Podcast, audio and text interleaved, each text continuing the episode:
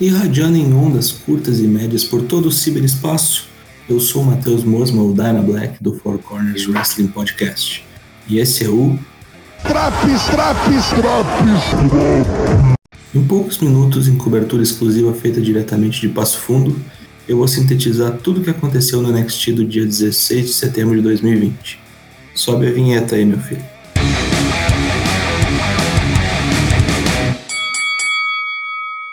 O programa começou a toda velocidade, com a luta entre Yoshirai e Shots Blackheart depois de um pseudo-embrólio que havia ocorrido na semana anterior. Potentes variações de golpes, alguns até temerários, como um German Suplex que deixou Shots Blackheart com o pescoço deitado em posição fetal, como naquela música do molejão. No final, após um salto que deu um pouco errado, caindo mais de joelhos no chão do que ferindo ao oponente, Yoshirai triunfou. Foi anunciado que na próxima semana uma Battle Royale com 11 competidoras define quem será a próxima desafiante ao título da japonesa. Tommaso Ciampa vem ao ringue para enfrentar Desmond Troy. Squash rápido, nada a acrescentar. Depois da luta, Jake Atlas aparece na rampa e diz que dessa vez não vai ser pego na crocodilagem. Ciampa está no topo da cadeia alimentar do NXT, mas que dessa vez Jake Atlas não vai ser o rango não. Ele desafia o Careca para uma luta na semana que vem posteriormente é confirmado durante o programa. Kushida está bastante doido, ligando o modo japonês do inferno. Enfrentou Austin Theory e parece que o Esteban Teoria só se fudeu depois que voltou ao NXT, pois apanhou que nem um tolo do nosso japonês viajante do tempo. A vitória veio após um hoverboard lock, em que Kushida se negou a soltar o oponente mesmo após um cintuoso tap Tá completamente poucas ideias o Kushida. Promo de Kensler Ray e Johnny Gargano, enfurecidos com o que Tegan Nox fez na semana anterior. A Loura promete a sua ex-amiga na batalha campal valendo o Number One Contender na semana que vem. Vai pegar ela de porrada. Já Gargano diz que o main event dessa noite é uma farsa total. Vai se fuder, Johnny. Fez só três lutas boas na história aí e quer ficar falando dos outros. Brizango contra Imperium. Valeu o título de duplas essa luta aqui. A luta aparentemente foi muito boa, mas tomou a ruim por ter muito da sua ação acontecido durante o intervalo comercial. Mesmo com a tela reduzida paralela à exibição dos reclames, complica assistir dessa forma. Apesar disso, os envolvidos puderam mostrar o seu arsenal. No final, vitória de Tyler Breeze revertendo um Doomsday Device. Shali e Jesse Cameron enfrentaram Casey Catanzaro e Kaden Carter. O combate foi bem rápido, com promoção das meninas com a letra K. Samoa Drop aplicado por Kaden, enjambrado com um chutão de Casey num combo maroto para o finish. Tegan Knox responde às provocações de Kenneth, tirando onda sobre o pão durismo de Johnny Gargano, que só teve de 200 dólares, e diz que vai vencer a Battle Royale. Drake Maverick e Killian Dane estavam programados para enfrentar Bob Fish e Roderick Strong, representando a Undisputed Era.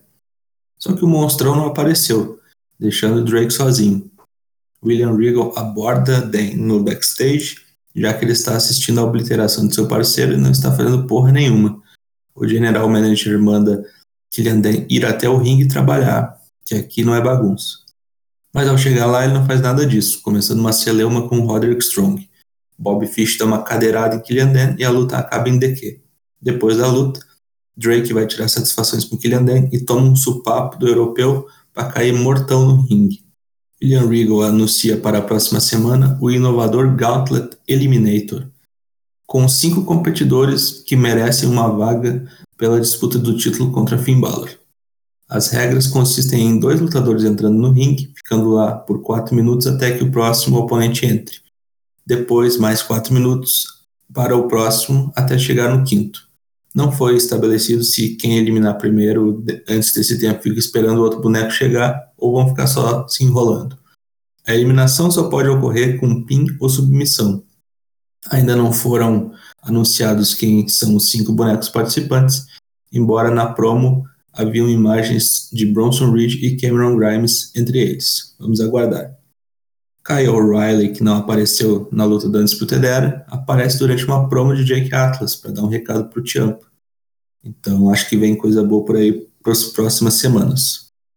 No evento principal, Valendo o título norte-americano, Damian Priest enfrenta Timo Thatcher. Foi uma luta bem decente, os bonecos se equivalem em tamanho. Alguns belos movimentos de Damian, como um belíssimo spinning heel kick da terceira corda, que culminou com o seu finisher logo depois. Cabe aqui um parênteses, que esse finisher é o mesmo usado por quatro bonecos, Damian Priest, Cody Rhodes, Bray Wyatt e Jay White. Acho um pouco meio anticlimático esse finish e uma falta de criatividade alarmante. O que teve de melhor no NXT do dia 16 de setembro? Yoshirai 220 volts abrindo o show. Gostei dos anúncios das lutas valendo o number one contender para os títulos NXT e o das mulheres. E Damian Priest continuando os favoritos da casa. Que teve de pior nesse show? Interrupções comerciais prejudicaram e muito a ação da luta do Brizango contra o Império. E eu acho uma tolice esse angle do Killian Dan do Drive Maverick, mas isso é só gosto pessoal. Leva nota 7 esse programa. Voltamos na semana que vem com mais um Drops NXT. Confira também as edições do Raw, do Dynamite e do SmackDown. Siga-nos nas redes sociais. Estamos no Twitter, no Facebook, no Instagram e no Discord. Lives todas as terças e quintas a partir das 8h30 da noite em twitch.tv barra Diretamente de Passo Fundo, informou o plantão Dyna Black.